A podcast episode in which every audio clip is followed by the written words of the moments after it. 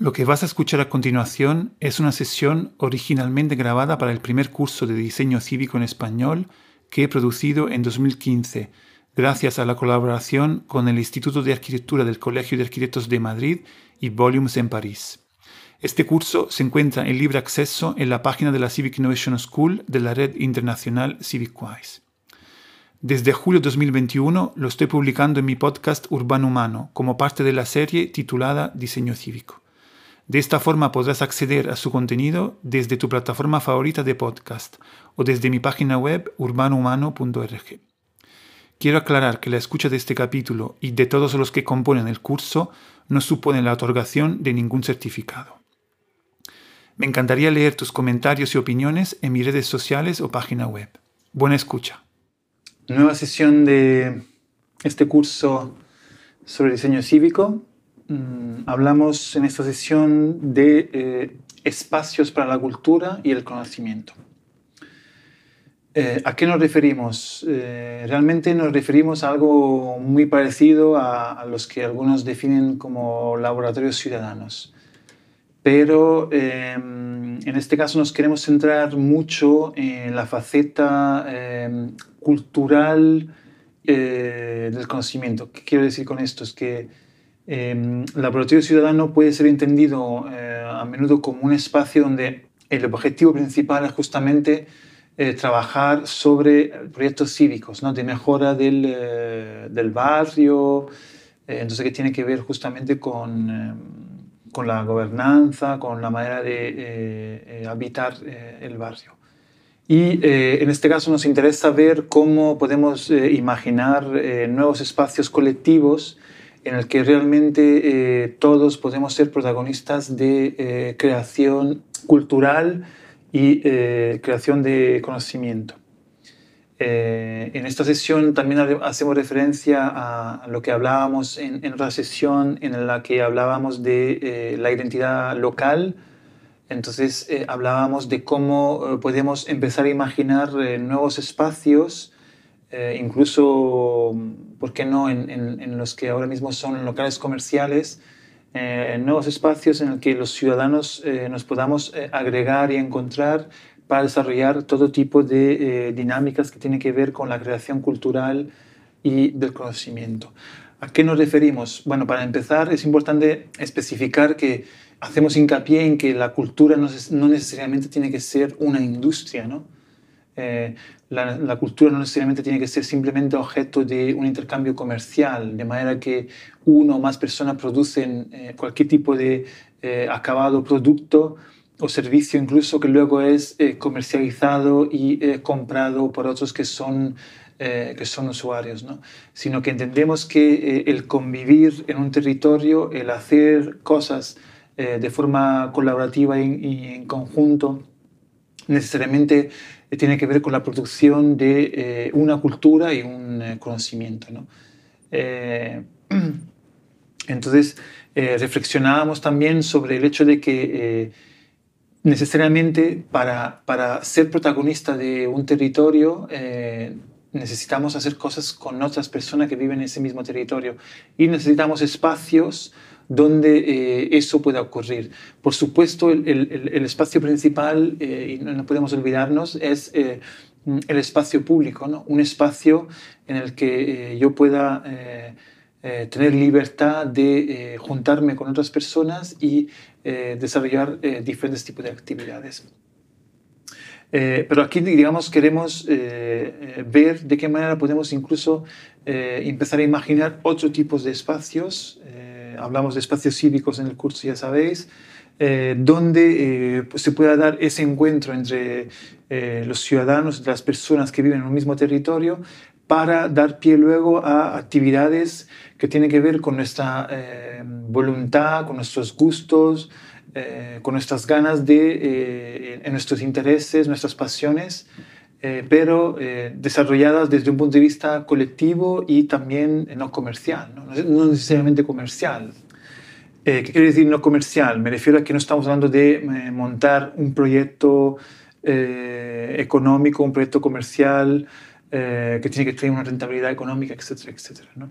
Nos referimos justamente a la capacidad de que tenemos de desarrollar pasiones, proyectos que de, alguna manera tiene que ver también eh, con eh, dinámicas colectivas. ¿no?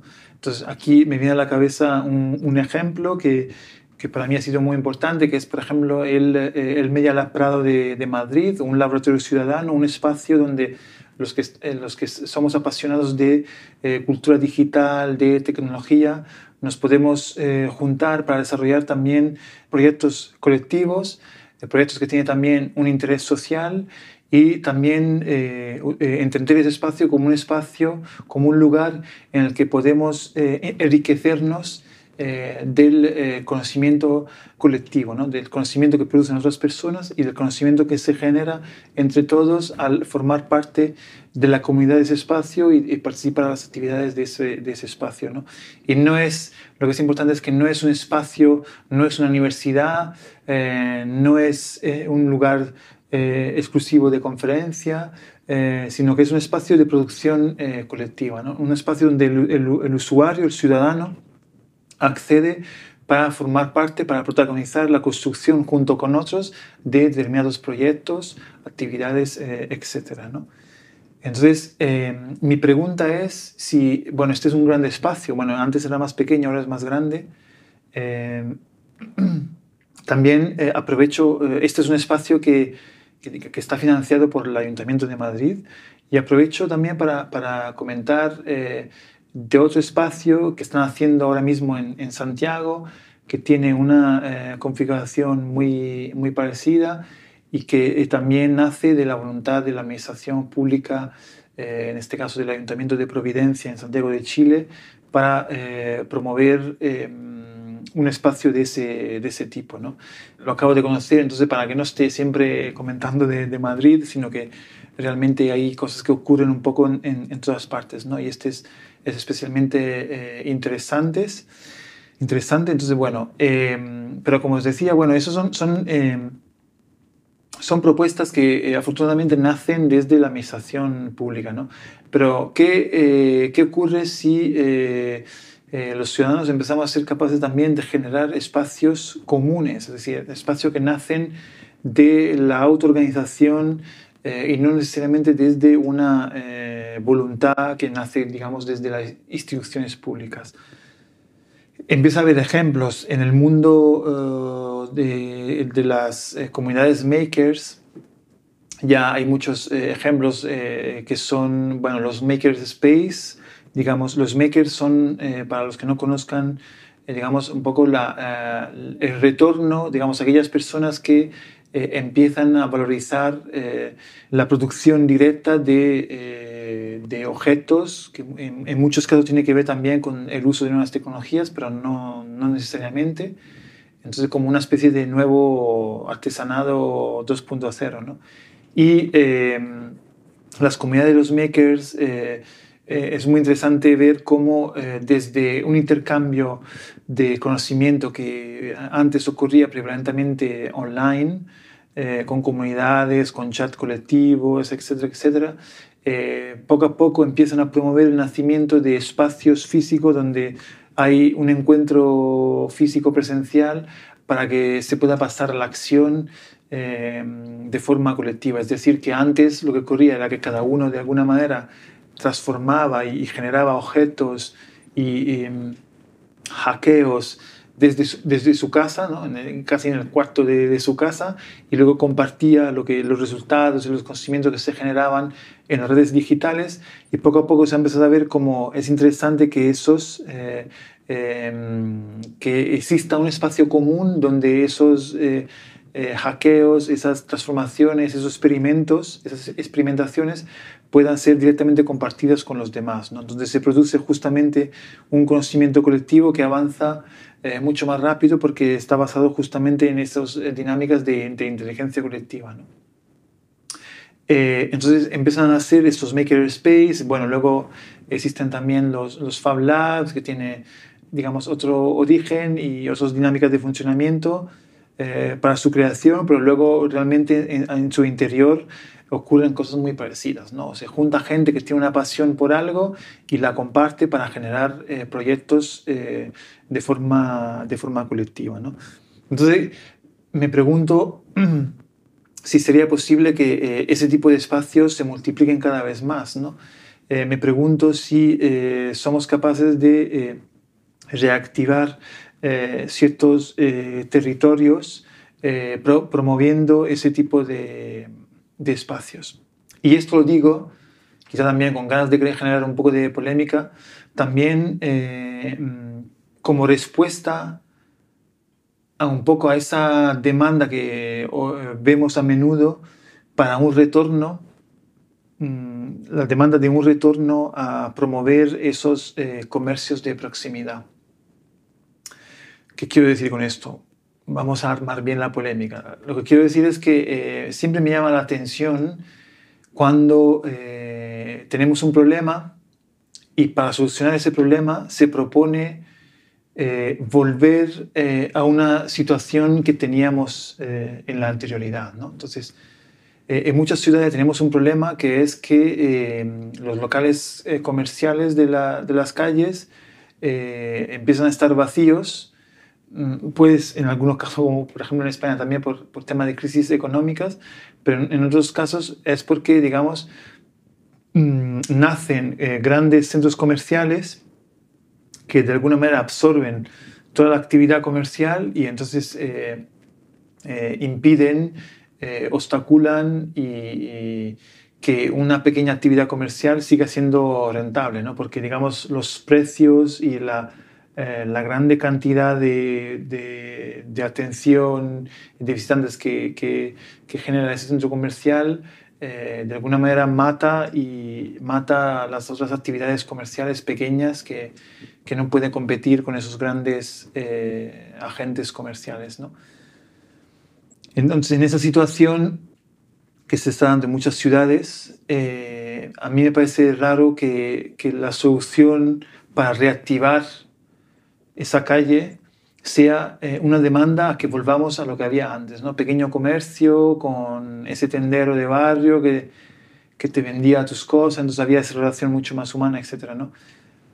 eh, entendámonos, es decir, yo entiendo que eso es algo uh, muy interesante, que tiene muchísima calidad, pero me llama la atención justamente que la solución sea volver al pasado, en general, en general, cuando, cuando se propone que todo lo, que, lo, que lo de antes era mejor y que eh, como solución a lo que tenemos hoy hay que volver al pasado, a mí siempre como que me preocupa, se, como se enciende un, una alarma en mí, ¿no? Entonces, aquí es un poco la misma situación. Y, la idea de que pueda existir otro tipo de espacios más allá de un comercio, eh, para mí es, es relevante. ¿no? Eh, realmente para que, para que una calle, una plaza sea muy viva, que haya muchas actividades, eh, necesitamos de que haya comercio. O, de, o quiero decir, o el único actor, el único agente que genera esa vivacidad es el comercio. Ahora bien, yo entiendo muy eh, claramente la necesidad de que exista un comercio de proximidad, eh, porque eh, incluso hay personas, digamos, que no, necesariamente tienen que alejarse mucho para abastecerse de, ciertos productos básicos, ¿no? y entonces entiendo que es necesario cubrir, para que haya una calidad de vida en un, en un barrio, que exista ese comercio de proximidad que me abastece de cosas como muy, muy básicas, ¿no? eh, que haya pequeña cafetería y sabemos que todo eso alimenta un montón de, de, de actividades, microactividades, microdinámicas que dan vivacidad y, calidad a, un barrio y una calle. ¿no? Pero, pero realmente necesitamos que eso esté basado en una actividad comercial tradicional. ¿Qué pasa con eh, los, grupos de consumo? ¿no? Eh, lo que se está definiendo cada vez más es que nos autoorganizamos para que en grupo compramos directamente a un, eh, a un productor. Entonces lo que necesitamos no es, eh, no es necesariamente una tienda, sino necesitamos un espacio donde nosotros nos podamos repartir eh, las compras que hemos hecho en bloque a ese productor. ¿no? Y, y, entonces estos espacios cívicos, estos espacios de creación colectiva, eh, culturales de conocimiento podrían ser esos espacios. ¿no? Hablamos de nuevos espacios de barrio, nuevos espacios creados desde la comunidad que realmente articulan actividades que tienen que ver eh, de una forma directa e indirecta con la cultura eh, propia del, del barrio. ¿no? Y cuando hablamos también de espacios de cultura y conocimiento, porque lo que estamos generando alrededor de estas actividades es generar eh, cultura y conocimiento desde el intercambio. Lo que quiero decir es, pongamos la, que existe la posibilidad de que generemos un espacio que, que esté, digamos, estructurado alrededor de la cultura gastronómica. Eh, nosotros aquí, eh, donde yo me encuentro ahora mismo, en, en el espacio Volume, tenemos ese tipo de espacio. ¿no? Entonces, eh, lo digo sobre todo porque para que veamos que hablo de cosas concretas que existen. ¿no?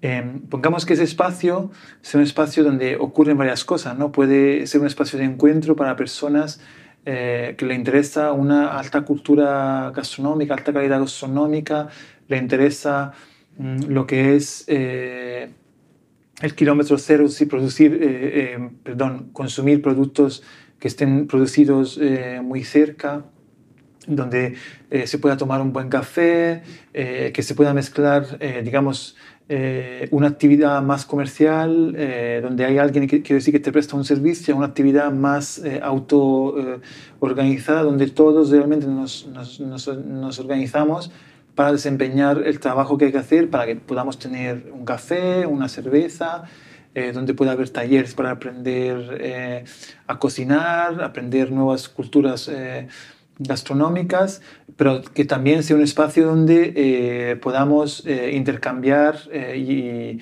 em, conocimiento alrededor de ellos que se genere cultura gastronómica y sea además ese espacio de encuentro donde eh, nos repartimos eh, los productos que hemos comprado directamente a un consumidor con esa idea de los grupos de, de consumo. ¿no? Entonces estamos ya generando un nuevo espacio que, que yo creo que es mucho más interesante de una simple tienda eh, que genera cultura, genera conocimiento, genera encuentro entre las personas y además eh, tiene una relación muy directa además con nuevas dinámicas eh, económicas que tiene que ver con cosas que ya vemos en otras sesiones que son la economía colaborativa, la economía circular, economía local, etc. ¿no? Entonces, ahí va la reflexión ¿no? sobre esa idea de, de promover nuevos espacios culturales, nuevos espacios de conocimiento, entendiendo esto de una forma mucho más amplia, ¿no? No entendiendo la cultura, el conocimiento como espacio donde tengo que ir a ver una charla, donde tengo que ir a aprender como puede ser una universidad, sino que entender que se genera cultura y conocimiento desde lo cotidiano, ¿no? como el ejemplo que hacía de lo gastronómico, pero puede ser también otras cosas unos eh, chicos que, eh, que, les gusta la música, que quieren tocar, ¿no? que realmente puedan tener un espacio donde tocan y realmente donde generan cultura alrededor de ello. ¿no? ¿Por qué esto tiene que estar relacionado a un bar, donde tienen que ir a, consuma, a consumir, o a una sala de conciertos eh, comercial? ¿Por qué no puede ser ellos mismos lo que producen ese espacio? ¿no? ¿Y por qué luego eh, la administración pública no podría a lo mejor apoyar el nacimiento de ese tipo de, de espacios? ¿no? Afortunadamente, como vemos, cada vez más hay ejemplos, como el que os hacía de Media Lab en Madrid y eh, en Providencia, en Santiago de Chile. ¿no? Entonces, eh, bueno, yo creo que la reflexión eh, está ahí, creo que está bastante clara. Eh, añadir, que quizá no lo, no lo he comentado de, forma, de, una forma muy explícita, eh, cuando hablamos de conocimiento, que, que estamos hablando también de, de espacio donde se promueve mucho eh, el diálogo, el encuentro, mmm, el intercambio de conocimiento, pero de una forma también mmm, informal, alrededor de una cerveza, alrededor de, mmm, de, un café, de un postre. ¿no? El hecho de que nosotros nos podamos encontrar y hablar de lo, de lo que nos gusta, eso produce conocimiento, ¿no? porque nosotros hemos perdido, antes, antes era el espacio público, ¿no? necesitamos espacios de encuentro. Y eso lo vemos muy claro en lo digital, donde se generan foros temáticos sobre un tema. ¿no? Pero ¿por qué eso no puede ocurrir eh, en, en, espacio físico? Y además, eh, ¿por qué eso no puede ser el agente que reactiva y genera eh, vitalidad en el, en el, espacio urbano? ¿no? Entonces, bueno, eh, eh, ahí queda un poco la reflexión. Eh, creo que también, para una vez más, para el tema del, del reflexionar sobre los espacios cívicos, estos son otros tipos de, espacios cívicos, ¿no? que además pueden hibridarse, ¿no? hibridar entre el mundo de lo gastronómico, el mundo de la tecnología, el mundo de la música, el mundo de, eh, la, literatura, eh, ¿por qué no espacio de, lectura? me, llamó mucho la atención, em, eh, conocí en el sur de Italia, en Altamura, eh, una eh, práctica que me pareció súper potente, como los jóvenes eh, alquilan sótanos o semisótanos para, para, que un grupo de jóvenes se junten y tengan su propio club cultural en el fondo. Ahí van a hacer varias cosas. Puede ver película, puede ser jugar a las cartas o jugar a la PlayStation, lo que sea.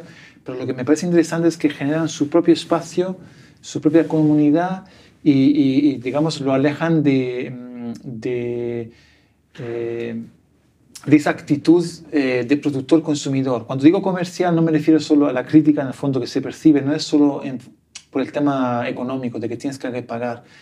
Yo me refiero a que existe eh, esa separación siempre muy clara entre productor y consumidor. ¿no? Hay un productor que propone el servicio, que puede ser el dueño del bar, y luego nosotros que somos los consumidores. ¿no?